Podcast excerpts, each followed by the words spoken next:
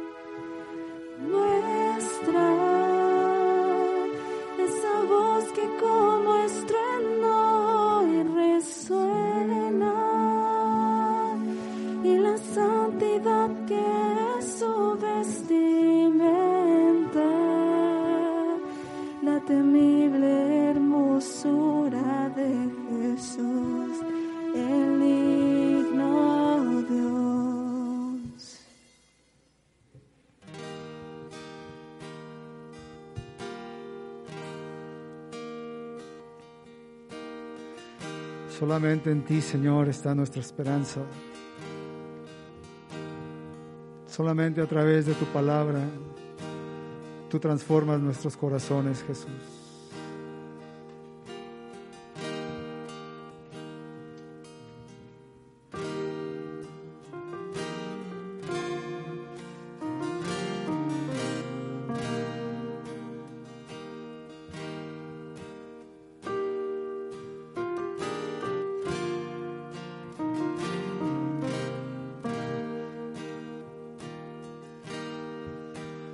Solo en la escritura está nuestra gran seguridad. Cielo y tierra pasarán, maldad permanecerá. Solo viviré por fe en Jesús, mi Dios, mi Rey, rescate consiguió por la sangre que él vertió. Solo a Dios, solo a Dios sea la gloria, solo a Dios. Hoy tu iglesia te rinde adoración. Llamaste y nos llevas a tu gran mansión. Solo a Dios sea la gloria, solo a Dios.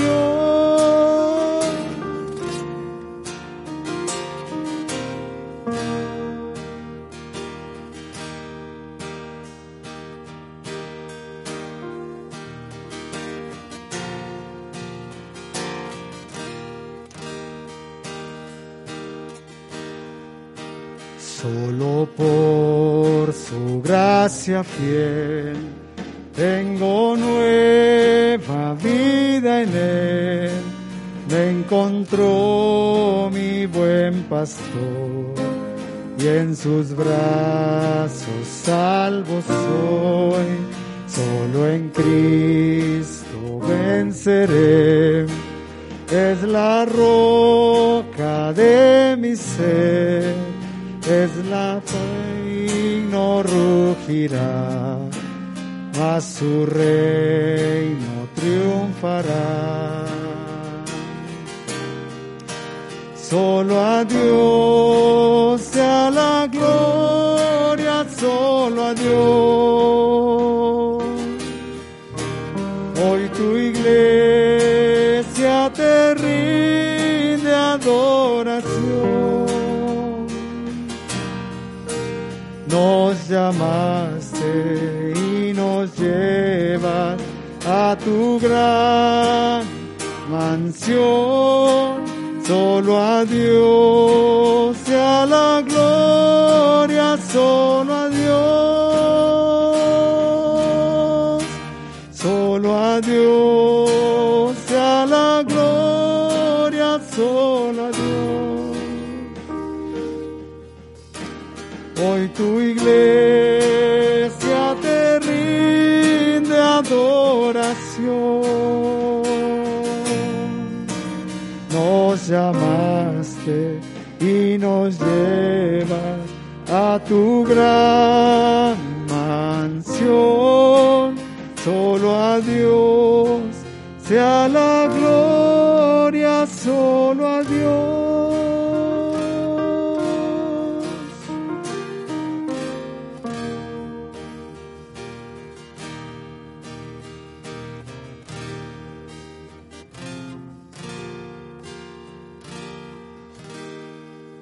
A ti, Señor, toda la gloria y toda la honra.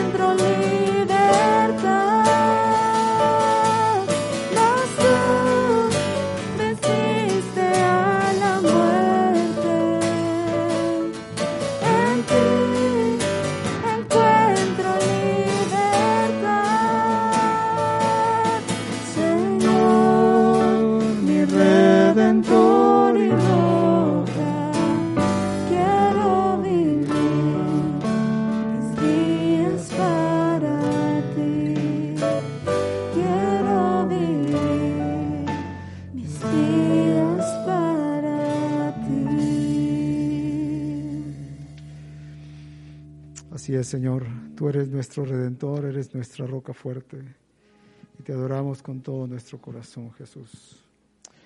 Amén. Amén. Pueden tomar su lugar, hermanos.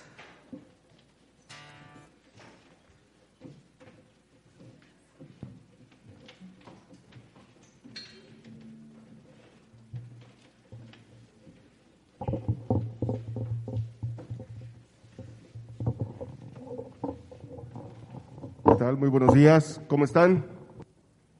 No, no me respondan porque no podemos hablar.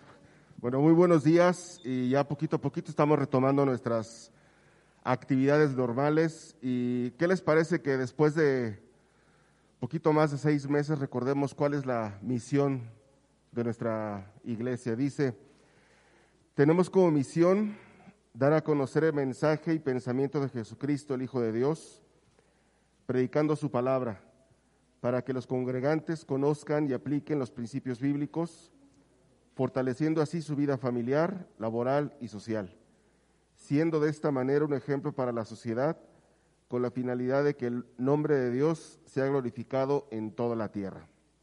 Bien, vamos a ver algunos anuncios importantes. Eh, les pedimos tomar nota de las siguientes indicaciones derivadas de la situación actual. El horario de entrada es a partir de las nueve y media de la mañana y la puerta se cerrará a las 10.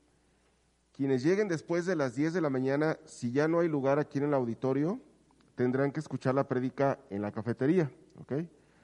Es de suma importancia que sigan las instrucciones de nuestros decanes.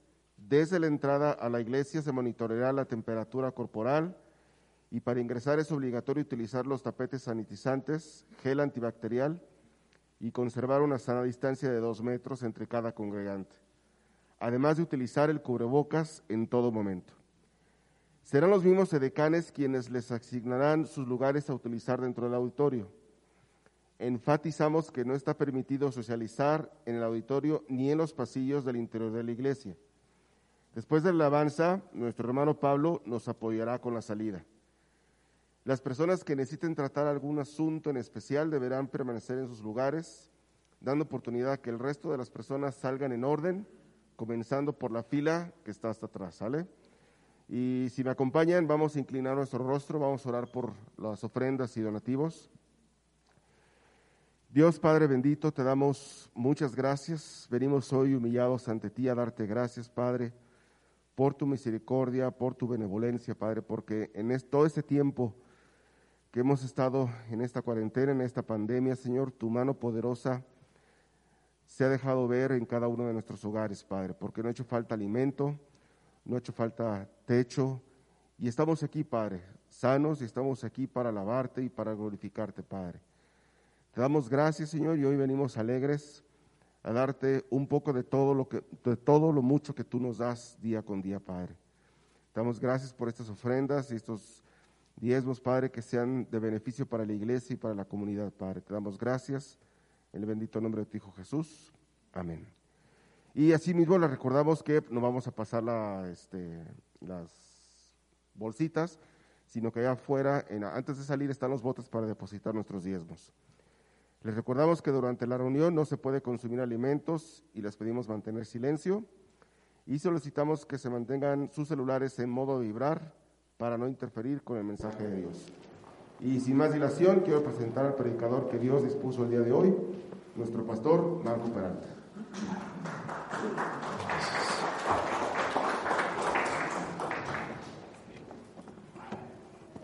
Buenos días a todos, qué gusto que podamos ya estar aquí reunidos en la iglesia.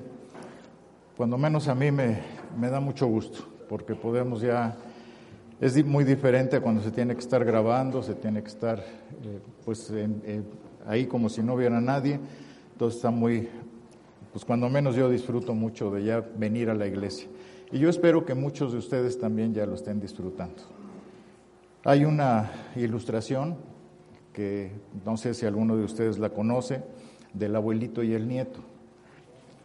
El abuelito se lleva a pasear a su nieto, chiquito, y el, el, abuelito quiere que el niño se empiece a, a, reconocer dónde está, por si algún día se llega a perder. Y entonces le dice el, el abuelito al nieto, ¿ya sabes por dónde andamos, hijo? Y dice, no, abuelito, no sé. Y entonces él le dice, este, mira, ahí está la farmacia a la que venimos a veces, ya te orientaste, ya sabes más o menos por dónde estamos. Y él le dice, no, abuelito, pues yo la verdad no, todavía no lo veo, no me veo este, por dónde estoy. Y le dice, mira, esa tienda es la que está aquí como a cinco cuadras de donde vivimos. Y le dice, ¿ya te orientaste?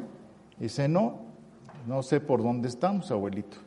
Y entonces él le dice, este, ay, mi hijo, pues de veras, pero como bromeando con él le dice, ay, mi hijo, de veras, qué bárbaro, o sea, tú no tienes sentido de orientación, ¿te estás perdido qué? Y le dice, no, abuelito, ¿cómo voy a estar perdido si estoy contigo? Y entonces, eso es lo que nosotros debemos de entender. Cuando tú te sientes perdido, cuando estás extraviado en la vida, nosotros nunca debemos estar perdidos porque tenemos a Cristo. Cristo nos acompaña siempre. Y esa, es la enseñanza que nos da esto. Entonces yo creo que cada uno de nosotros debemos de estar confiados, de estar seguros en el Señor y de que pues Él nos está cuidando, porque Él es nuestro Padre. ¿verdad? Entonces vamos a orar para poner este tiempo en manos del Señor. Bendito Señor, muchas gracias por tu fidelidad, porque tú nos amas, porque tú nos cuidas, porque tú nos llevas a, a buscar esa santidad cada día de nuestra vida porque tú has sido fiel siempre con nosotros, amoroso, compasivo y justo.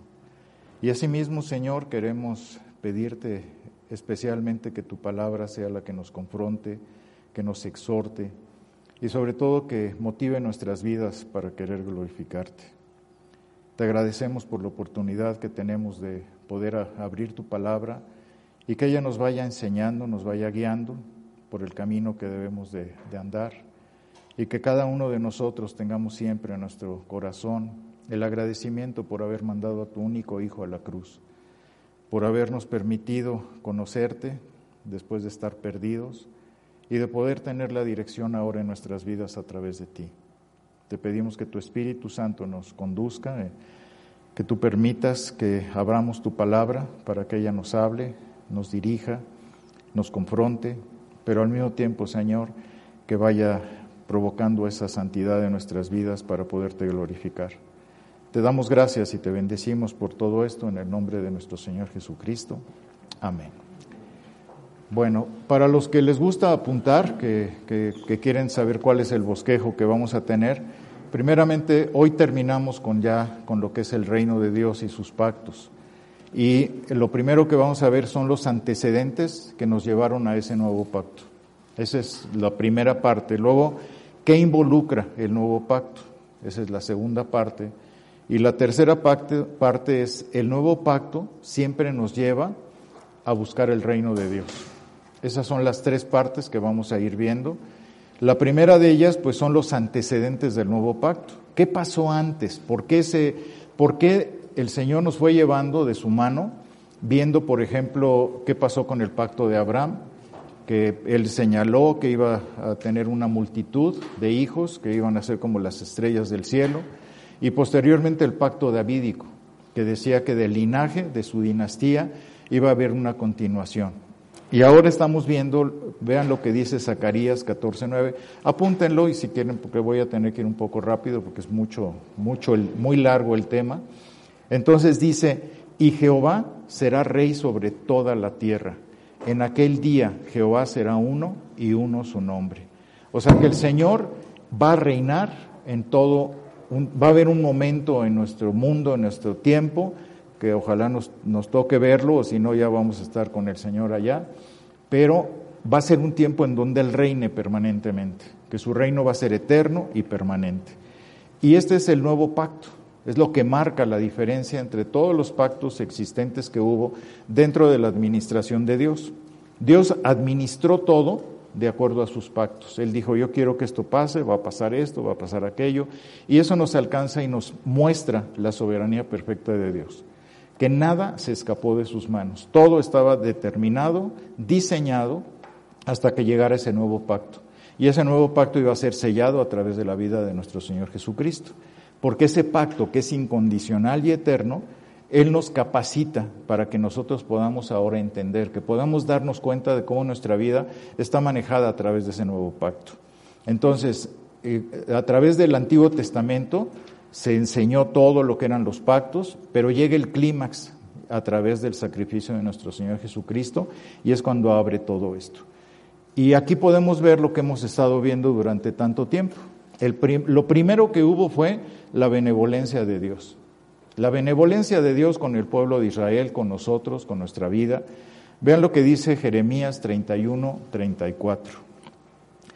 Y no enseñará más ninguno a su prójimo, ni ninguno a su hermano, diciendo, conoce a Jehová, porque todos me conocerán, desde el más pequeño de ellos hasta el más grande, dice Jehová.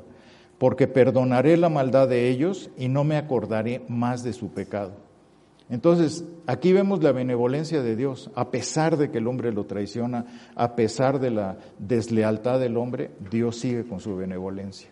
Y también vemos la lealtad, vemos cómo el, el nuevo pacto involucra que todos y cada uno de nosotros seamos leales a Él. Dice, porque también Dios promete algo, vean Jeremías 31, 33.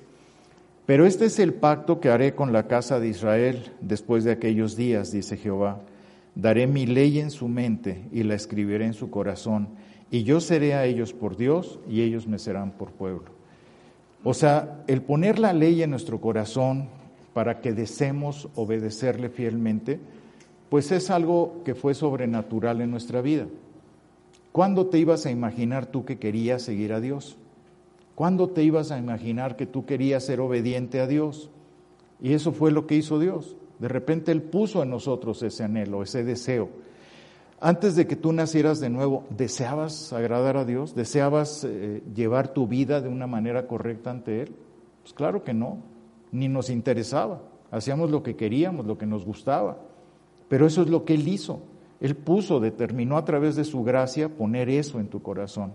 Pero ahora, ¿qué demanda, ¿qué demanda Dios de ti? Después de haberte dado esa gracia, ¿qué demanda de ti? Pues lealtad. Él quiere que seas leal a Dios.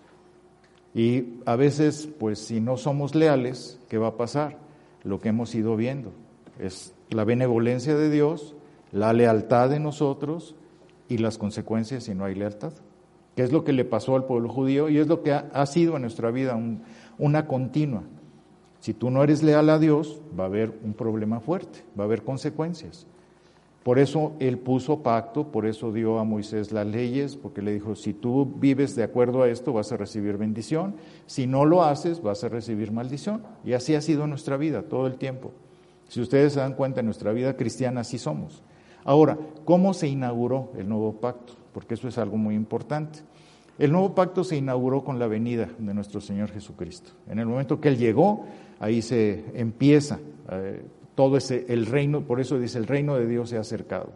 porque ya el poder de, de Cristo está operando actualmente de acuerdo a la iglesia. En la iglesia es ese reino que se está formando a través de los corazones que han recibido al Señor. Y va a, recibir su realización total cuando el Señor regrese.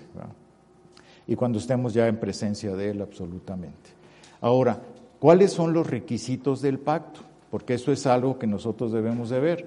Desde el momento del nacimiento, de, que el, el Padre Celestial este, mandó que su único hijo muriera en la cruz, pues fue, Él fue el, el que decidió que se hiciera eso.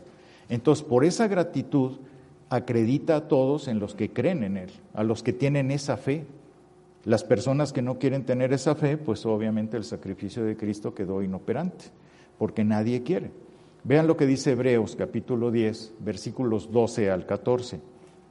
Pero Cristo, habiendo ofrecido una vez para siempre un solo sacrificio por los pecados, se ha sentado a la diestra de Dios, de ahí en adelante esperando hasta que sus enemigos sean puestos por estrado de sus pies, porque con una sola ofrenda hizo perfectos para siempre a los santificados. Y debido a este sacrificio, pues obviamente viene ese cambio en la vida de las personas.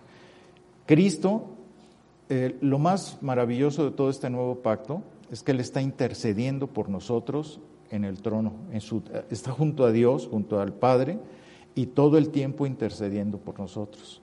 Vean lo que dice Hebreos 7, 24 al 25. Mas este, por cuanto permanece para siempre, tiene un sacerdocio inmutable, o sea que no cambia, por lo cual puede también salvar perpetuamente a los que por él se acercan a Dios, viviendo siempre para interceder por ellos. Él reina e intercede por nosotros, porque Cristo pagó y pagó el precio y va a volver a través de esas promesas del nuevo pacto. También dice Hebreos 9:28. En Hebreos habla mucho de este nuevo pacto. Nos menciona claramente, obviamente todo el Antiguo Testamento mencionaba el antiguo pacto, pero Hebreos nos muestra claramente lo que es el, el nuevo pacto. Dice, así también Cristo fue ofrecido una sola vez para llevar los pecados de muchos y aparecerá por segunda vez en relación con el pecado para, los, para salvar a los que le esperan. Entonces, cada persona que ha confiado, que tiene esa fe, que reconoce a Jesucristo como Señor y Salvador, pues él, él está recibiendo esa bendición del nuevo pacto, que es la... Cada, cada una de estas fases eh, de la dinámica que Dios había establecido en los pactos es lo que ha llevado o nos está llevando a tener esa vida. Fíjense cómo en el Antiguo Testamento se hablaba mucho del, antiguo, del nuevo pacto, pero obviamente el pueblo judío pues nunca lo interpretó y nunca se dieron cuenta. Vean lo que dice Jeremías 31, 31 al 34. He aquí que vienen días, dice Jehová, en los cuales haré nuevo pacto con la casa de Israel y con la casa de Judá, no como el pacto que hice con sus padres el día que tomé su mano para sacarlos de la tierra de Egipto, porque ellos invalidaron mi pacto, aunque fui yo un marido para ellos, dice Jehová. Y también dice que será un pacto perpetuo, eso lo vemos en Ezequiel 37, 26. Y haré con ellos pacto de paz, pacto perpetuo será para ellos. Y los estableceré y los multiplicaré y pondré mi santuario entre ellos para siempre. ¿Qué es ese santuario? El Señor Jesucristo.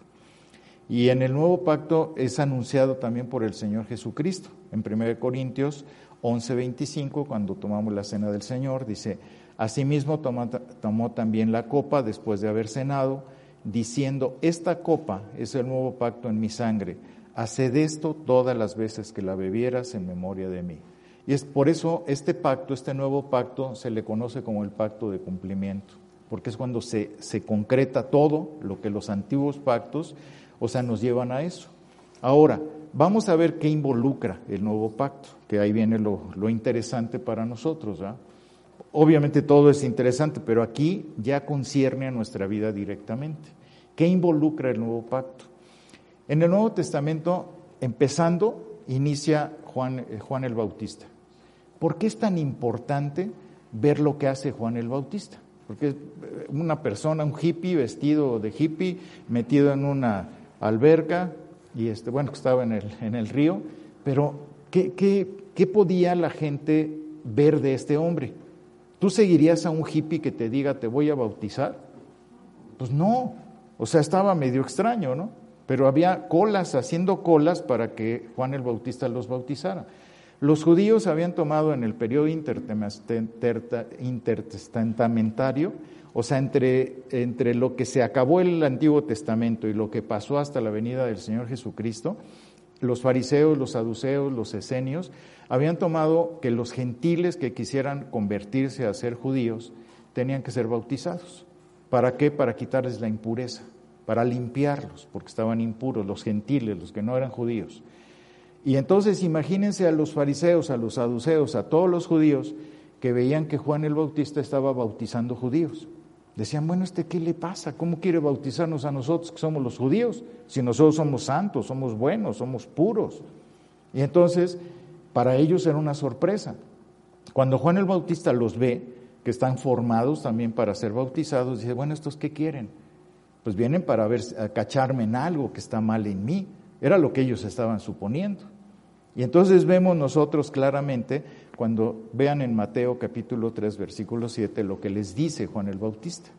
Dice, al ver él que muchos de los fariseos y de los saduceos venían a su bautismo, les decía, generación de víboras, ¿quién les enseñó a huir de la ira venidera? Hagan pues frutos dignos de arrepentimiento. ¿Por qué les dijo eso? O sea, si tú ves que hay personas que están formándose para ser bautizadas por ti, que tú estás enseñando eso, ¿por qué les dice eso Juan el Bautista? Porque obviamente a través del discernimiento que el Espíritu Santo le da, les dice, ustedes se están formando ahí porque quieren ponerme una trampa. Es lo que están haciendo, por eso les dije generación de víboras, hipócritas, porque era lo que estaban buscando ellos. Pero ¿qué es lo que, lo que estaba enseñando Juan el Bautista? Que estaba provocando, que estaba enseñando algo totalmente nuevo. Era una doctrina nueva completamente. Es cuando dice en Mateo capítulo 3, versículo 2, y, dice, y diciendo, arrepentíos porque el reino de los cielos se ha acercado. El reino para, era un evento especial, lejano, misterioso para toda la gente. Pero en ese momento la llegada del reino estaba diciendo, el reino de Dios se está acercando. Por eso arrepiéntanse. Entonces lo primero que nos muestra eh, la, evidencia cercana de lo que significaba el nuevo pacto, la primera cosa que tenemos que ver es el arrepentimiento. Esto no existía. Los purificaban, les hacían sacrificios, les hacían rituales, pero no existía el arrepentimiento. ¿Qué es lo primero que pone Dios en tu corazón cuando tú vas a nacer de nuevo? Cuando tú estás dispuesto a nacer de nuevo. Primero pone la fe, pero pone el arrepentimiento. Es lo primero. Si tú no te arrepientes, no puedes nacer de nuevo. Es pura hipocresía, pura falsedad, porque nunca te arrepentiste.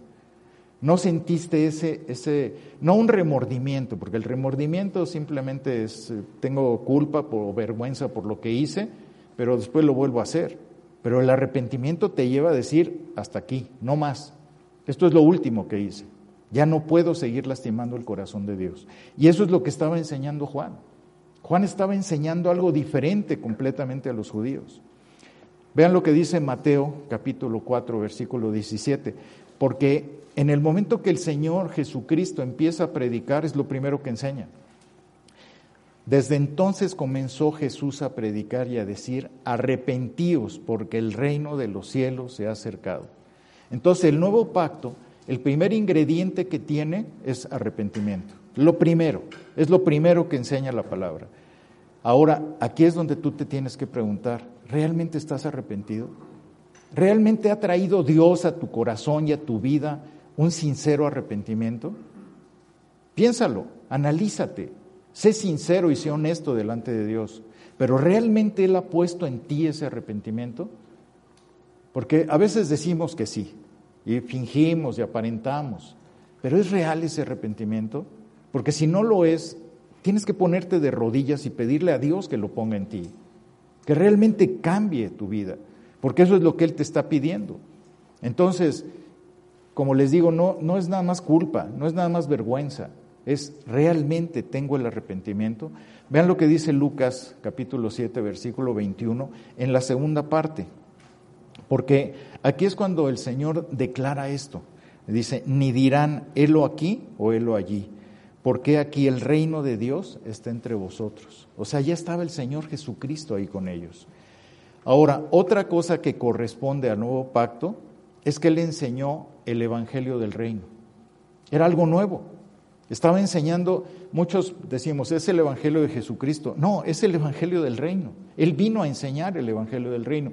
¿Qué hubiera pasado si no hubiera existido el Evangelio del reino? Imagínense, no hubiera podido haber nada, porque el, el, Evangelio es lo que hace que toque el corazón de las personas.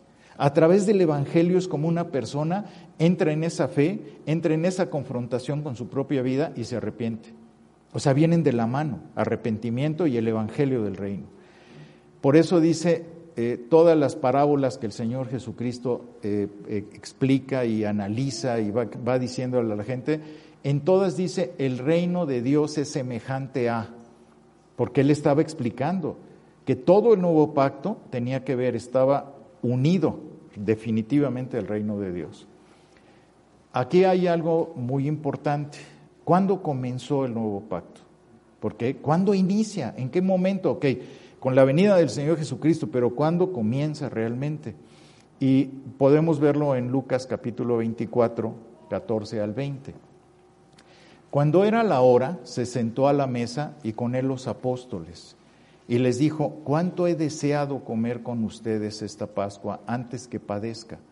Porque les digo que no comeré más hasta que se cumpla en el reino de Dios. Y habiendo tomado la copa, dio gracias y dijo, tomad esto y repartidlo entre vosotros, porque os digo que no beberé más del fruto de la vid hasta que el reino de Dios venga. Y tomó el pan y dio gracias y lo partió y les dio, diciendo, esto es mi cuerpo que por vosotros es dado, haced esto en memoria de mí. De igual manera, después que hubo cenado, tomó la copa diciendo, esta copa es el nuevo pacto en mi sangre que por vosotros se derrama. Ustedes pueden imaginarse la impresión que estaban teniendo los discípulos. El Señor estaba haciendo algo tremendo ahí les estaba explicando algo que ellos no entendían, como a, lo mejor ahorita todavía no lo conciben ustedes. Pero él estaba dando algo totalmente diferente a lo que estaban acostumbrados, porque ellos estaban acostumbrados a la Pascua. Ellos iban a tomar la Pascua y él pensó y ellos pensaron los discípulos que iban a tomar la Pascua con el Señor. Pero él les estaba enseñando algo diferente les estaba hablando de, una liturgia distinta a la que ellos estaban acostumbrados. La liturgia de la Pascua era totalmente distinta. Eran cuatro copas, la primera copa se la tomaban a la mitad porque era pues el, dolor que habían tenido, porque era el, el, recordar todo lo que el Señor había hecho cuando había puesto eh, la sangre del cordero en el tiempo de las plagas, y recordaban todo eso.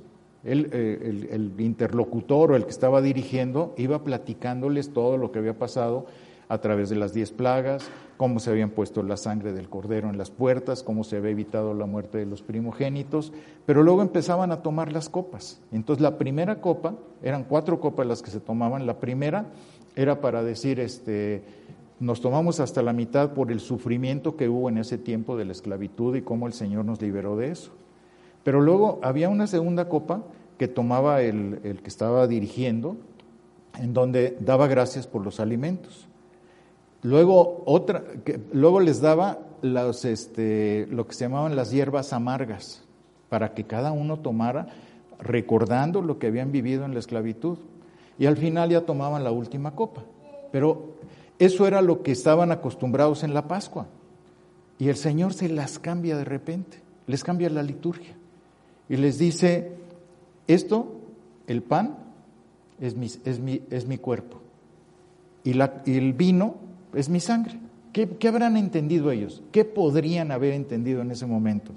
Les estaba cambiando todo. Les estaba diciendo, ¿saben qué? Se acabó la Pascua. Ahora esto es lo que quiero que hagan, la cena del Señor. Pero les estaba haciendo un cambio total les estaba ratificando el nuevo pacto en su vida. Por eso les dice, este es el nuevo pacto, esto es lo que quiero que ahora hagan, ya no más lo anterior. Y entonces viene ese cambio, por eso es tan importante entender todo lo que trae el nuevo pacto. Luego viene otro, que es su resurrección y su ascensión, que eso es parte que acompaña al nuevo pacto. Imagínense si no hubiera resucitado el Señor Jesucristo, no hubiera habido cambio. Pero otra de las cosas importantes es su ascensión. Vean lo que dice Juan capítulo 3, versículo 13. Nadie subió al cielo, sino el que descendió del cielo, el Hijo del Hombre que está en el cielo. Y esto lo entendemos como la ascensión de Jesucristo. Todos lo entendemos y lo conocemos como eso. Pero es una es totalmente diferente a lo que le pasó a Abraham, a Noé, a Enoch, que subieron y se fueron al cielo. Ya, ok, ya están en el paraíso. Pero de lo que está hablando aquí de la ascensión es algo totalmente diferente, porque no significa nada más subir, sino tiene un propósito. Tiene un propósito específico la ascensión de Jesucristo. Y ese propósito es a un lugar específico con un propósito específico. La ascensión de Jesucristo era para que Él fuera coronado. Para eso fue. Para que en ese momento, en su coronación, a Él se le pusiera como Señor de señores, como Rey de reyes. Era, ese, ese era lo que significaba la ascensión de Jesucristo, lo que significa. Y eso acompaña al nuevo pacto, porque por eso Él está intercediendo por nosotros, por la ascensión. Porque gracias a eso, Él ahora está sentado a la diestra del Padre y velando por nuestros intereses. Vean lo que dice Hechos, capítulo 1, versículo 9. Y habiendo dicho estas cosas, viéndolo ellos, fue alzado y le recibió una nube que le ocultó de sus ojos. Los, los, discípulos en ese momento no entendían lo que era la ascensión. Nosotros hoy lo podemos entender y podemos saberlo. Pero ya recibió él eso, ya esa ascensión lo llevó a esa coronación como Rey de Reyes y Señor de Señores. Ahora, ¿por qué fue coronado Jesucristo? Porque también tenemos que saber eso. Y aquí tenemos dos situaciones similares, hay dos paralelos. Uno de ellos es lo que vemos en Génesis capítulo 3, versículos 4 al 6, en donde dice, entonces la serpiente dijo a la mujer, no moriréis, sino que sabe Dios que el día que comas de él, serán abiertos sus ojos y serán, como Dios sabiendo el bien y el mal. Y vio que la mujer, eh, que el árbol era bueno para comer y que era agradable a los ojos y el árbol codiciable para alcanzar la sabiduría, y tomó de su fruto y comió, y dio también a su marido, el cual comió así como ella. Ya, eso ya, ya lo conocemos, ¿verdad? Pero luego viene la siguiente situación, la segunda, que es un, es un paralelo con la vida de lo que hizo Adán que falló y que fue desleal a Dios. Y aquí vemos algo diferente, cuando Jesucristo es tentado en el desierto. Y eso lo vemos en Lucas capítulo 4, versículos 5 al 8. Y le llevó el diablo a un monte, a un alto monte, y le mostró en un momento todos los reinos de la tierra. Y le dijo el diablo, a ti te daré toda esta potestad y la gloria de ellos, porque a mí me ha sido entregada y a quien quiero la doy si tú postrado me adorares, todos serán tuyos. Respondiendo Jesús le dijo, vete de mí, Satanás, porque escrito está, al Señor tu Dios adorarás y a Él solo servirás. Entonces, aquí Jesucristo se niega a traicionar a Dios, se niega a ser desleal a Él. Es la gran diferencia, por eso el segundo Adán hizo lo que el primer Adán no pudo hacer, no pudo conseguir ser leal. Y eso es lo que Dios demanda de cada uno de nosotros, esa lealtad. Existe una superioridad gigantesca entre el antiguo y el nuevo pacto. Son dos abismos totalmente. Eso lo pueden ver ustedes, revísenlo en su casa en Hebreos 8, versículos 7 al 13. Porque ahí es donde vemos que el, segundo, el nuevo pacto no contiene ningún defecto a comparación de todos los pactos anteriores. Entonces, como aquí vemos cómo Jesucristo es un mediador, porque ya cada uno de nosotros somos participantes del nuevo pacto. Ahora, no sé si se acuerden todos, si cada uno de ustedes se han estado viendo toda la serie de los pactos, espero que todos la hayan visto, porque yo hice una pregunta eh, en el inicio. Yo les dije, ¿Qué significa buscar el reino de Dios y su justicia? No sé si se acuerdan algunos que, que han sido estudiosos y han ido viendo todas las prédicas. Bueno, yo hice esa pregunta, porque el nuevo pacto siempre nos lleva a buscar el reino de Dios. Siempre. Es, es una continua, que es la última parte de esto, pero es de lo más importante que hay.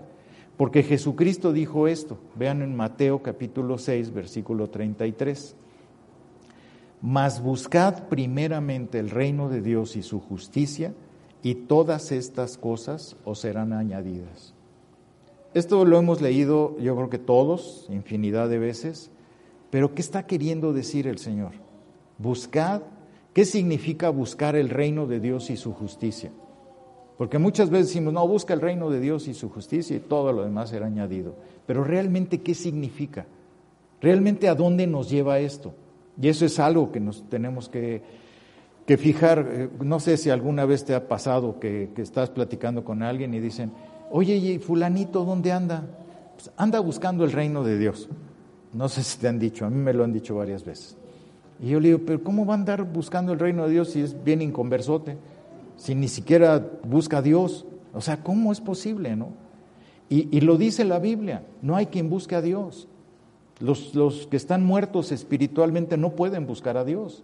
Entonces es absurdo lo que, lo que se dice en un momento determinado. ¿no? Dice la palabra en, en Lucas 19, versículo 10, porque el Hijo del Hombre vino a buscar y a salvar lo que se había perdido. O sea, el hombre no puede buscar a Dios, sino que Dios es quien busca. Dios es quien encuentra, Dios es quien da por su gracia. Y los, los incrédulos normalmente cuando usan este pasaje, lo usan para, su, para sus beneficios, porque siempre están buscando beneficios. ¿Qué pasa cuando tiembla? ay Dios mío, por favor, ayúdame y se ponen de rodillas, ¿no? Pero es en el momento que, que tienen una necesidad. Pero antes, cuando se acordaron? O cuando están enfermitos, o cuando dicen, ay, ya me dio COVID, entonces ahora sí se ponen a orar, ¿no? O se ponen, pídele a Dios por mí, por favor. Dile, tú que estás cerca de Dios, por favor, ayúdame a orar. Porque así le hacen, ¿no? Tú que estás cerca de Dios.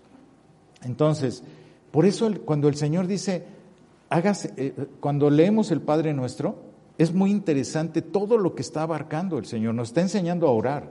Pero ahí cuando dice, venga tu reino, hágase tu voluntad, como en el cielo, así también en la tierra. Y está hablando de ese nuevo pacto, cómo debe de estar el reino dentro de nuestra vida, cómo debemos de estar queriendo obedecer todo lo que el reino dice, todo lo que está manifestado dentro del reino. ¿Y qué es lo primero que tenemos que ver nosotros para poder estar viviendo de acuerdo a lo que es el reino? El reino es, es, es como los, los, que no quieren conocer de Dios, los que no saben nada de Dios, pues viven dentro del reino de las tinieblas. Pero nosotros estamos dentro del reino de Dios, que es algo totalmente diferente. Buscar el reino de Dios y su justicia, ¿qué significa? Primeramente, es la obediencia a Dios. Una persona que busca estar y, que vive dentro del reino de Dios es una persona obediente. Es una persona que dice, sí, ya entendí que tengo que hacer cambios en mi vida, que Dios me está diciendo que deje esto, que deje aquello, que haga esto, que no haga aquello, porque hay prioridades en la vida que empiezan a tener un cambio.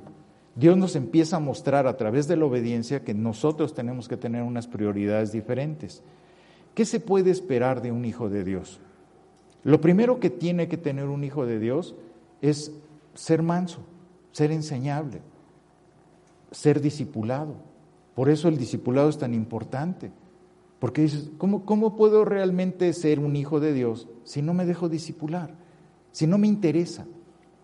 Me dicen, oye, te tienes que discipular. No, ¿Yo qué tengo que estar haciendo eso? Esas son payasadas.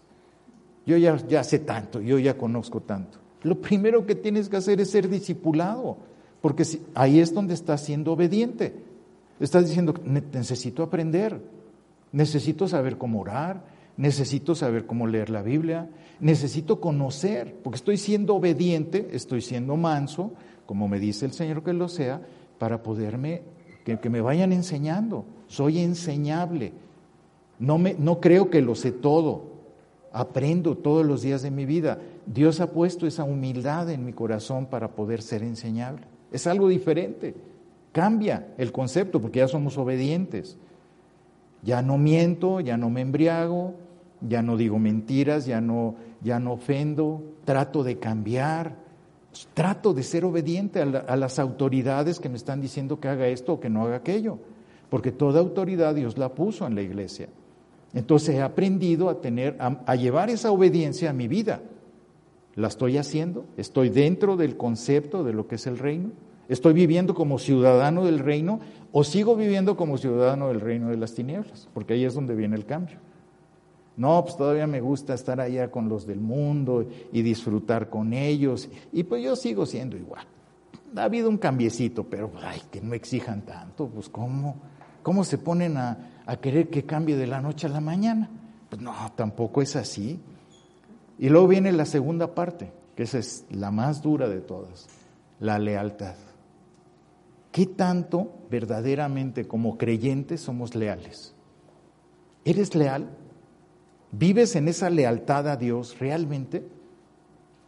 ¿Vives esa lealtad en donde, donde Dios te está diciendo, quiero que seas obediente y leal a mí? Porque estás dentro de mi reino, ya entraste a mi reino, ya estás dentro, vives dentro de él. ¿Estás actuando realmente como un ciudadano del reino? ¿Eres leal? ¿De qué sirve ser muy espiritual si no eres obediente ni leal? ¿De qué te sirve tener tantísimo conocimiento de la Biblia? Te sabes libros, te sabes toda la teología, pero no eres obediente ni leal. ¿De qué te sirve? Y es algo que, que nos, que nos confronta fuertemente, que nos lleva a ese entendimiento. ¿De qué te sirve tantas cosas si tú no tienes lealtad al, al que te sacó de donde estabas? Y esa es la diferencia. Todos conocemos las disciplinas espirituales, ya, ya nos las han dicho. Pues tienes que congregarte, tienes que orar, es una disciplina, no puedes dejar de orar porque es tener la comunión con Dios, no puedes dejar de leer la palabra, porque la palabra es la que cambia tu vida, la que va transformando tu vida. Son disciplinas eh, espirituales, el evangelismo. O sea, todos ya las, lo conocemos, lo sabemos, pero ¿qué más hay? Porque no es nada más eso, esa no es la meta final. Entonces, ¿cómo podemos alcanzar la justicia? Porque dice, busca el reino de Dios y su justicia. ¿Y qué es su justicia? Porque ahí es donde también tenemos que ver. Jesucristo fue un hombre de oración, Jesucristo fue un hombre que pues, se sabía la palabra de memoria, pero había algo diferente en su vida. Él dice, sean mansos y humildes como yo. Pero aparte, que tenemos que ser semejantes a Él, que tenemos que ser imágenes redimidas de Él. Y esa es la diferencia. En el reino de Dios tenemos que aprender a vivir de esa manera, porque el nuevo pacto nos ha empujado, nos ha llevado a eso, nos está conduciendo a esa vida. Entonces, ¿qué es la justicia?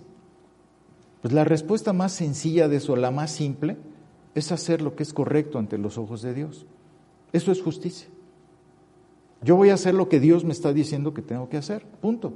A pesar de mí, a pesar de mi soberbia, a pesar de mi orgullo, de mi yo, a pesar de que yo quiero hacer otras cosas, pero Dios me está conduciendo a eso. Entonces, las exigencias de la verdadera justicia pues son, son muchas. Yo, yo no sé cuántas veces han visto hombres que, que, que esa es la gran diferencia que yo he visto y que conozco de muchísima gente. Conozco personas que saben de teología, no hombre, sus cabezas son gigantescas, de veras, son unos cabezones, parecen yucatecos, de tanta teología, pero sus corazones son así, chiquititos, porque no tienen amor. Tienen mucha teología, pero su corazón no perdonan, se resisten a la obediencia, corazones pequeñitos contra cabezotas. Saben toda la teología del mundo, pero ¿de qué les sirve? El Señor Jesucristo lo que tenía era un corazón gigantesco, aparte del conocimiento. Y eso es lo que Él quiere que, que, tengamos. Porque ¿de qué te sirve la teología si no hay amor? Y esa es la combinación que Jesucristo nos enseñó. Su justicia tiene que estar equilibrada entre el conocimiento, que es bueno, pero el amor. Y ese amor si es inexistente en tu corazón y en tu vida, no sirve de nada tu teología. Que eso es lo que sucede muchas veces, que deforma. Y entonces no te lleva a tener ese equilibrio. Es donde está deformado todo. ¿Qué es la lealtad? Entonces, ser justos es eso, es, es, es tener un equilibrio entre el conocimiento que tengo y el corazón. ¿De qué me sirve conocer tanta teología si sigo resentido, si sigo este, con, con, con, falta de perdón, si sigo odiando a, a, determinadas personas? ¿De qué me sirve eso? Es absurdo. En el libro de Miqueas hay una observación que tenemos que tener de tres cuestiones muy importantes. Vean lo que dice Miqueas capítulo 6, versículo 8. Oh hombre, él te ha declarado lo que es bueno y que pide Jehová de ti. Fíjense, las tres cosas importantes. Solamente hacer justicia y amar misericordia y humillarte ante tu Dios. Tres cosas. Y es de lo que estoy hablando. Amar misericordia. Justicia, misericordia y amor leal. Amar, misericordia es tener ese, ese amor leal hacia los demás. Eso es lo más difícil que puede tener una persona. Las tres condiciones, justicia, misericordia y amor leal. ¿Lo tienes? ¿Vives bajo eso? Porque si estás viviendo bajo esos términos, quiere decir que estás en el reino de los cielos. La lealtad es, una virtud de la gracia de Dios, no es cualquier cosa. La lealtad es algo sumamente valioso e importante para nuestras vidas. Hay un caso, no sé cuántos de ustedes conocen el, caso Watergate, que fue muy famoso en, mis tiempos, a lo mejor en los tiempos de ustedes, ¿no? De Richard Nixon, que pues él este, metió micrófonos a los demócratas y que quería conocer todo lo que hacían ellos. Pues era un espionaje cibernético que hicieron y se los cacharon de que estaban haciendo, pues estaban viendo qué decían y cómo decían. Y entre el consejero que tenía Nixon en aquel tiempo era un señor que se llama Colson. Este, este hombre, Charles Colson, eh, lo metieron a la cárcel, le dieron prisión por tres años. Pero a los siete meses, por buen comportamiento, él recibe a Cristo en la, en la, en la cárcel. Y entonces él hace una fundación después en donde ayuda a todos los presos para que puedan conocer a Cristo y, y ayuda social, etcétera. ¿no? Pero de repente lo invitan a un campus eh, con universitarios para decir este, que diera una explicación de lo que él estaba haciendo. Escribió muchos libros, el nacido, hoy nací de nuevo, varios libros, escribió como 20 o algo así. Y este hombre, eh, de repente los alumnos estaban burlando de él. Y estaban, ja, ja, ja, y mira este, ¿qué viene aquí a decirnos? Si es un charlatán, es un payaso. Y, este, y de repente uno de los alumnos le dice, ¿y por qué seguiste a Nixon? Y él lo único que contestó, porque era mi amigo. Fue su respuesta, porque era mi amigo. Y todo el mundo empezó a aplaudir como loco. ¿Por qué? Porque no estaban de acuerdo con lo que había hecho, pero su lealtad a su amigo Nixon eso es lo que valía, porque fue leal. Con todo, le costó la cárcel, pero fue leal a su amigo. La gente desleal es traidora. Es gente que no, que no tiene esa condición del reino, porque no es leal. Y eso es algo que, que es muy importante entender, porque cuando Miqueas está usando eso, está usando amor, misericordia, amor leal, un amor que realmente tú tienes hacia las personas. Lo que decimos aquí, que eres derecho, que, no, que eres auténtico, que no eres hipócrita y andas con fingimientos desleales hacia los demás. Y eso es lo que Dios nos está mostrando. ¿Tú eres, leal, eres realmente leal a Dios? ¿Eres leal a sus principios? ¿Eres leal a la iglesia? ¿Amas a tu iglesia? ¿Tienes ese amor verdaderamente de entrega a tu iglesia? Porque es algo que debemos de preguntarnos. ¿Realmente amo a mi iglesia? La iglesia de Cristo, pero es tu iglesia. ¿La amas con todo? ¿Eres leal a ella? ¿Tienes esa lealtad de entrega absoluta y total? ¿O nada más estás como asistente? Ay, pues ahí hago mi servicito, ahí hago esto. Pero ¿realmente la amas? ¿Podrías dar la vida por tu iglesia? Como Cristo lo hizo. Eso es lealtad. ¿Qué tan leal eres en tu vida? ¿Eres leal con tu esposa? ¿Eres leal con tus amigos? ¿Eres leal con tus hijos? ¿Eres leal en el trabajo? ¿Eres leal en tu iglesia? ¿Eres leal al pastor? ¿Eres leal? Es algo que tenemos que darnos cuenta. O, estás hablando atrás de, hablas atrás de tus amigos, hablas atrás del pastor, hablas atrás de, de tu esposo, hablas atrás de tus hijos. ¿Cómo eres? ¿Hablas atrás de tus padres? Ahí te das cuenta. ¿Eres leal realmente? ¿Tienes esa lealtad metida en las entrañas? ¿O has vivido una vida sin integridad? Porque ser íntegro es ser leal. Es lo primero que debe tener una persona íntegra, lealtad. ¿La tienes en tu, en tu vida? Eso quiere decir que estás viviendo en el reino, porque es una de las condiciones. En, una conferencia este, que dio eh, el pastor Paul Washer, él dijo, ¿cuáles son los motivos por los que sirves en tu iglesia? ¿Cuáles son los motivos? Es, algo que, debes de valorar. ¿Por qué sirves en tu iglesia? ¿Porque la amas profundamente?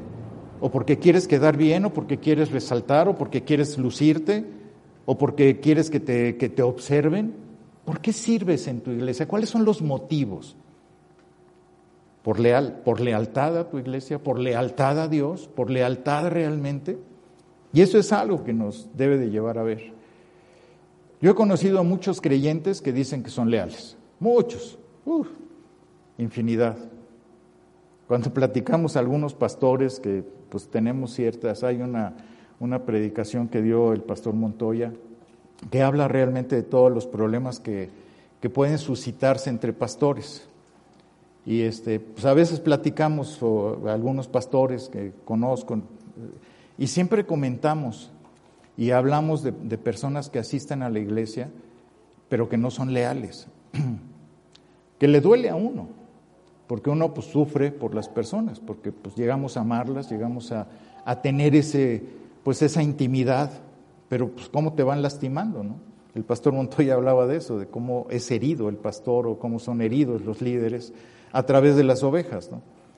Y que, te piden una consejería, tú les das la consejería y como no escuchan lo que tú les, lo que tú les dices, entonces van con otro consejero o luego con otro consejero hasta que les digan lo que ellos quieren. ¿Eso es lealtad? Eh, sinceramente es lealtad. Porque no estás creyendo que a esa persona la puso Dios. No estás pensando en eso. Estás queriendo que te digan lo que tú quieres. Y eso no es lealtad. Eso es deslealtad. Es terrible, pero así es. Porque dice, toda autoridad fue puesta por Dios. ¿Lo crees o no lo crees? Si tú no lo crees, entonces no le estás creyendo a Dios. Como puso a los gobernantes. ¿Por qué hablas de tus gobernantes? ¿Los puso Dios o no los puso? No, es que yo creo que a él no lo puso Dios. No, este no, segurito que no. Entonces, ¿le crees a la Biblia o no le crees a la Biblia? ¿Le crees a Dios o no le crees? Entonces ahí es donde tienes que basarte en tu medio de lealtad en tu vida. Romanos 13.1 dice, sométase a toda autoridad. Toda persona se debe de someter a las autoridades. ¿Por qué? ¿Por qué no te sometes a la autoridad? ¿Qué pasa? Porque no eres leal, porque no le crees a Dios. O sea, haces lo que tú quieres, no lo que te está diciendo la autoridad. Porque luego, eh, eh, no sé, a muchos de nosotros nos ha pasado, van a una consejería y les dices, pues tienes que hacer esto. No lo hacen. ¿Por qué? Pues porque no creen.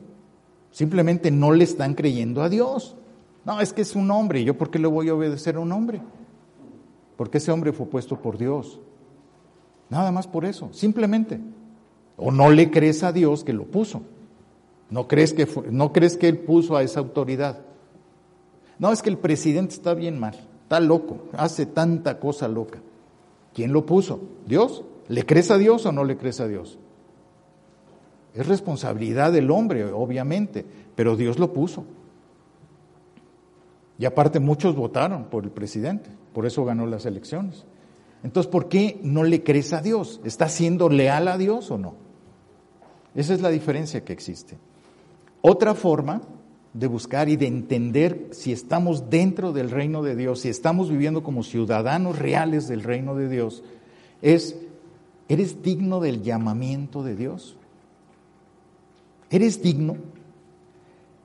Nuestra lealtad a Dios debe de llevarnos y debe de estar basada en esa consideración. ¿Eres digno del llamamiento que Dios hizo en tu vida? ¿Realmente eres digno? ¿O sigues viviendo para ti mismo? ¿Sigues viviendo para el éxito? ¿O eres, eres digno de lo que Dios te llamó? Vean lo que dice 2 Tesalonicenses 1 del 11 al 12. Por lo cual asimismo oramos siempre por vosotros, para que nuestro Dios os tenga por dignos de su llamamiento y cumpla todo propósito de bondad y toda obra de fe con su poder para que el nombre de nuestro Señor Jesucristo sea glorificado en vosotros y vosotros en Él, por la gracia de nuestro Dios y del Señor Jesucristo. Muchos han considerado que este llamamiento equivocadamente, que algunos reciben el llamamiento y otros no, pero el llamado de Dios siempre es efectivo. Él no, se puede equivocar. Él cuando dice, te hice un llamado, va a ser efectivo.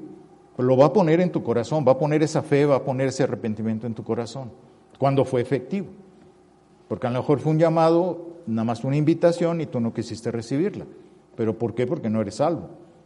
Pero no tiene, eso no tiene nada que ver.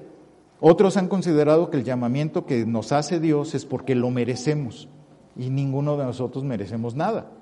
Es absurdo eso. Pero aquí es donde tenemos que ver a qué se refiere que seamos dignos del llamamiento que Dios hizo en nuestra vida.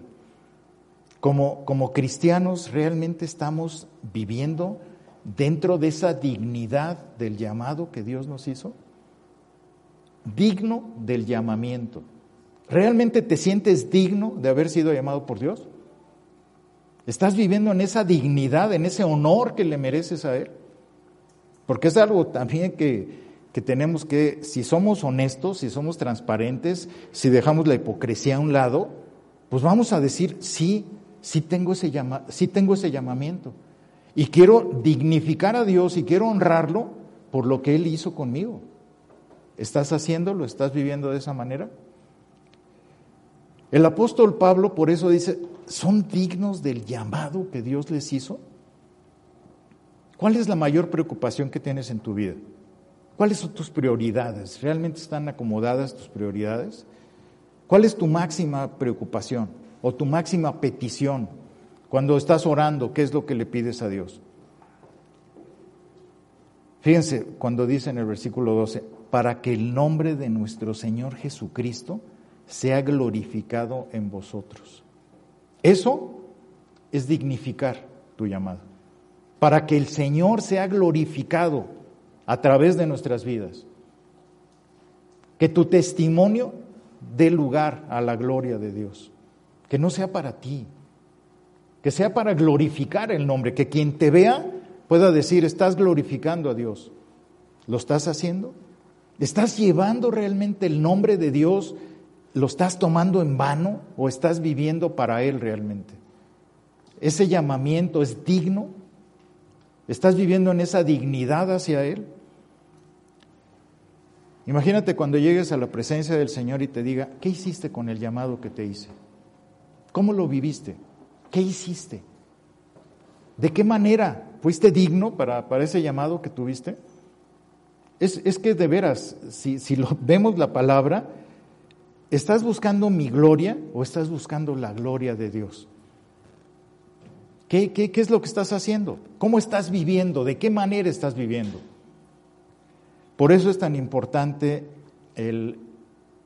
Obviamente todos hemos llamado a ser santos, a negarnos, a negar nuestra voluntad, a negar nuestro orgullo, a negar nuestra condición de querer el éxito y querer resaltar y querer ser protagonistas. ¿Es, es digno tu llamado? Muchos de nosotros, eh, no sé, a mí me ha pasado infinidad de veces que me encuentro personas de otras iglesias o de otras, otras personas que conocimos antes. Y lo primero que les decimos es, ¿cómo están? ¿Cómo están tus hijos? ¿Cómo han crecido? Pues los conocimos de chiquitos a muchos, ¿no? Y los papás nos dicen, no, pues Pedrito ya, hombre, está, está de gerente, ya es director de la empresa. No, y mi hijita, pues es Moss, anda viajando por todo el mundo. Y el, el menor, ¿te acuerdas del que era recién nacido? Sí, no, hombre, está haciendo su maestría en la UP, está padrísimo. Todos están, son súper exitosos. ¿Y cómo están espiritualmente? Bueno, pues tú sabes cómo son los jóvenes. No, hombre, pues andan un poquito olvidados de Dios, pero estamos orando para que regresen al camino. Las prioridades de los papás están perdidas. Por eso los hijos están perdidos. ¿Qué importa el éxito mundano si sus vidas están perdidas? ¿De qué sirve? ¿Eso es glorificar a Dios?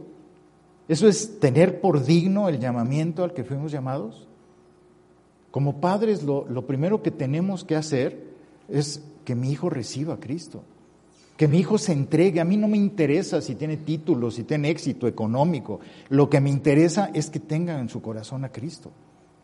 Eso es ser dignos del llamamiento. No nada más, nada más son las cosas del éxito. Ay, sí, tiene mucho dinero y viaja y hace. ¿Y de qué te sirve si no conoce a Dios?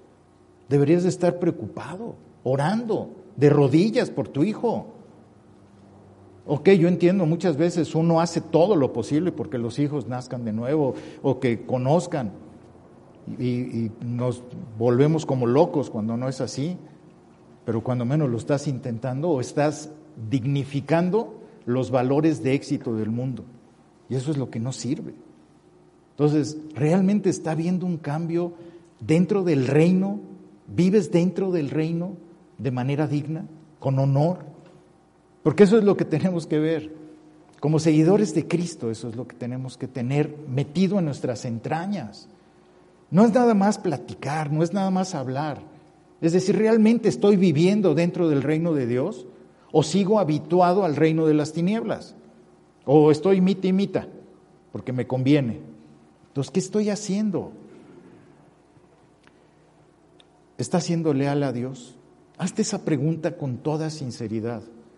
Que llegue a tu corazón y que digas, estoy siendo leal a Dios, estoy siendo digno del llamado que Dios hizo en mí. Y, sé honesto, oye honesta. Y si no es así, entrégaselo a Dios. Arrepiéntete, como hizo lo primero el bautismo de, Juan el, Bautista. Por eso era tan importante. Porque el primero dice, ve al arrepentimiento, Arrepiéntete de lo que estás viviendo en este momento. Deja ya la hipocresía, deja la fantochada, deja la, la mediocridad espiritual en la que has vivido. Entrégate realmente a Él y sé digno de ese llamado que te dio. El nuevo pacto nos enseña tantas cosas. Nos lleva a esa confrontación interior, a decir realmente quiero vivir como como es digno ante Dios? ¿Soy leal? ¿He sido leal realmente en mi vida? ¿O soy una persona convenenciera? ¿Soy una persona desleal? ¿Soy una persona que dice y no cumple? ¿Cómo soy? Yo muchas veces por eso insistí en muchísima gente que antes y, que sigo insistiendo actualmente, tienes que hacer un inventario de tu vida. Un inventario con honestidad, con transparencia. Es un trabajo para ti, para que seas mejor, para que no te quedes así, atorado. Por eso necesitas hacer, inventariar cómo estoy en mis sentimientos, cómo estoy en mis pensamientos, cómo estoy en mis reacciones, en mis actitudes. ¿Todavía estoy atoradito o atoradita? ¿Cómo estoy? No, pero ¿cuántas personas quisieron trabajar en sí mismas? Pocas. Porque no les interesa. Y se quedan enanas. Se quedan ahí. Y lo que Dios nos está llamando es algo más fuerte. Es algo verdaderamente de, de decir, te estoy jalando las cebras, te estoy jalando todo para que ya hagas un cambio en tu vida. Porque estás dentro del reino, porque hice un llamado a tu vida y porque ya basta de que sigas en esa mediocridad. Y es algo que, que Dios nos está posponiendo. Deja la teología y trata de tener el corazón de Cristo, el amor. ¿En dónde está tu amor? ¿Sigues igual? Con tus falta de perdón, con tus resentimientos, con tus amarguras, con tus rencores. No vas a cambiar. Por eso necesitas un inventario, para darte cuenta dónde está tu falla y trabajarlo, escribirlo y decir, aquí estoy mal, aquí me está yendo mal por esto. Y decirle a Dios, no, no es agradable. Cuando haces un inventario y te das cuenta de la hipocresía que tienes, cuando te das cuenta de la falsedad en la que has vivido, dices, ay, no es, no es sencillo decírselo a otra persona. ¿Sabes qué? Me pasó esto, hice esto, hice aquello, hice el otro. Decírselo a tus hijos. Sí, sí fui un alcohólico, sí, sí fui un drogadicto, sí, sí fui un mujeriego. No, no es sabroso. Da pena, da vergüenza, pero te enfrentas a ti mismo. Y eso te da humildad. ¿Sabes por qué? Porque eres auténtico, porque no estás, no estás de hipócrita ante los demás. Te enfrentas a tu esposa y le dices, yo fui así. Y, y, como fui así, le debo mucho a Dios. No le debo poquito, muchísimo. Pero a eso te lleva Dios. A la lealtad a Él, a la lealtad a su iglesia, a la lealtad a una vida verdaderamente consagrada para Él, en donde el llamamiento va a ser digno para Él. Él va a ser glorificado a través de ese llamamiento. Y esa es la diferencia. Yo creo que cada uno de nosotros debemos de estar interesados a ser dignos del llamado que Él nos ha hecho. Y esto nos debe de llevar a un compromiso, un compromiso que realmente empiece. Si hoy Dios ha confrontado tu vida, empieza en ese llamado, empieza a tener ese cambio. Ya, ya, deja los pantaloncillos cortos, ya vístete como realmente eres digno de ese llamado dentro del reino de Dios. A lo mejor hay personas aquí que nunca han entregado su vida, que, a lo mejor nunca este, habían sido confrontadas y la palabra hoy te está confrontando. A lo mejor es, es el día que Dios quería para ti. A lo mejor lo estás viendo por video, estás aquí. Yo no lo sé, pero tú sí lo sabes. Dios conoce tu corazón y sabe cómo estás viviendo. ¿Qué vas a hacer? ¿Vas a rechazar la invitación que Dios está haciendo a tu vida para que seas leal a Él? ¿O vas a seguir viviendo en tu mediocridad de vida? Dios quiere, quiere honrarte a lo mejor con, con un llamado que ni siquiera merecerías. Pero Dios está diciendo, entrégame tu vida, dame tu vida. Y yo voy a hacer con tu vida lo mejor. No te imaginas lo que voy a hacer con tu vida. Voy a sacarte de esa podredumbre que has vivido, de esa basura que has tenido en tu vida. Y Él puede hacerlo, lo va a hacer, pero necesitas entregarle tu vida. Necesitas arrepentirte, necesitas realmente consagrarte a Él y decirle, perdóname por no haberte glorificado. Si estás aquí, hazlo. Está en, tu, está en ti, no está en mí. Es tú con Dios pero entrégale tu vida. Ahora, Dios te ha hablado fuertemente y te ha dicho, no eres leal. Dios te ha dicho, no eres digno del llamado que has recibido. Arrepiéntete. Aprende realmente a vivir una vida transparente, honesta, sincera, sin hipocresías, sin, sin dobles caras. Ya basta de vivir así, es horrible. Es un peso muy grande el que se lleva cuando se vive de esa manera. En cada uno de nosotros está la respuesta. Acompáñenme a orar, por favor. Señor, te damos muchas gracias por la oportunidad que tú nos das, que a través de tu palabra, que se abre a, a nuestro corazón y nos lleva a ese entendimiento, Señor. Ayúdanos verdaderamente a ser transparentes delante de ti. Quita esa hipocresía, esa falsedad y ayúdanos a realmente ser dignos de ese llamado que tú has hecho a nuestra vida. Ayúdanos a ser leales a ti, Señor. Leales a tu iglesia, leales a, las autoridades, leales a, a nuestra esposa, a nuestros hijos, a nuestros amigos. Sabemos que la lealtad es una virtud tremenda, Señor, pero fue lo que tú nos viniste a enseñar aquí, a ser leal. Tú nunca fuiste desleal con nadie, Señor. Enséñanos a través de nuestra propia vida que hemos vivido en esa deslealtad común y corriente, que así hemos sido toda nuestra vida. Ayúdanos a enderezarnos, a, vivir de una manera totalmente diferente, Señor. Enséñanos a través de tu palabra y que tu Espíritu Santo vaya guiando nuestros pasos para que seamos conformados realmente a tu imagen. Perdónanos por haber descuidado tantas áreas de nuestra vida. Perdónanos por no glorificarte como tú mereces. Y ayúdanos a ser cada día mejores para ti. Ayúdanos sobre todo, Señor, a que nuestra cabeza no se convierta en una teología andante, sino que se convierta en un corazón como el tuyo. Un corazón que ame, un corazón que valore y que realmente tenga lealtad. Te damos gracias y te bendecimos por todo lo que tú hablas a través de tu palabra con nuestra vida, porque nos confrontas, nos exhortas y porque nos vas llevando de tu mano para que cada día podamos ser semejantes a ti. Gracias te damos en el nombre de nuestro Señor Jesucristo. Amén.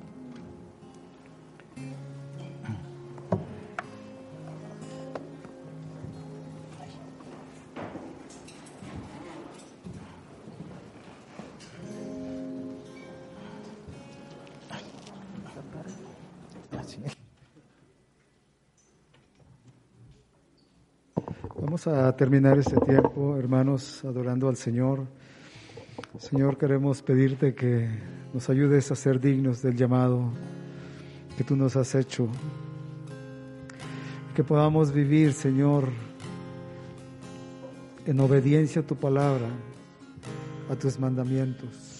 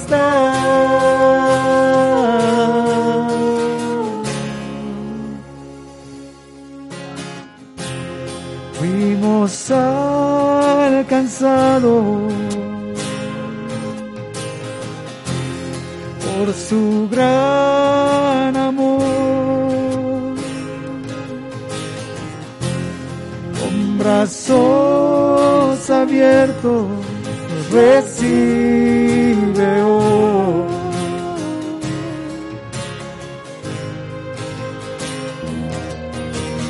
Tal y como somos nos amó. Hoy nos acercamos sin temor.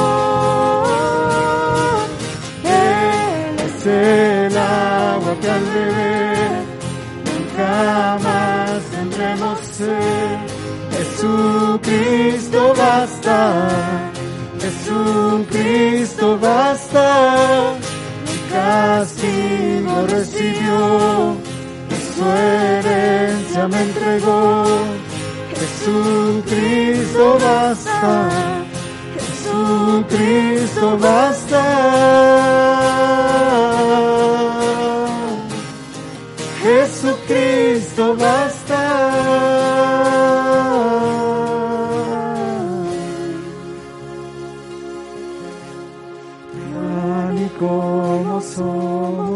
Amó. Hoy nos acercamos sin temor, sin temor, tal y como somos nos amó. Hoy nos acercamos sin temor.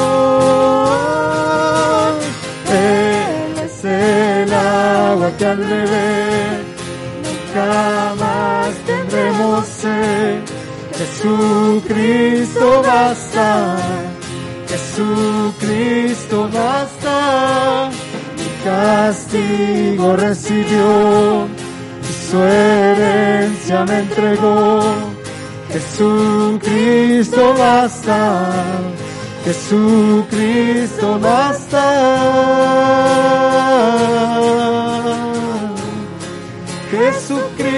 Jesucristo basta.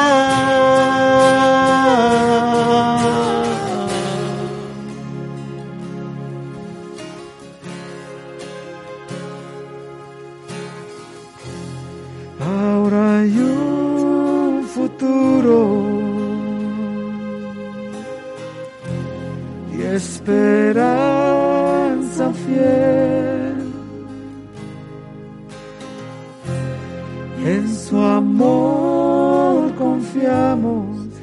descanso en él.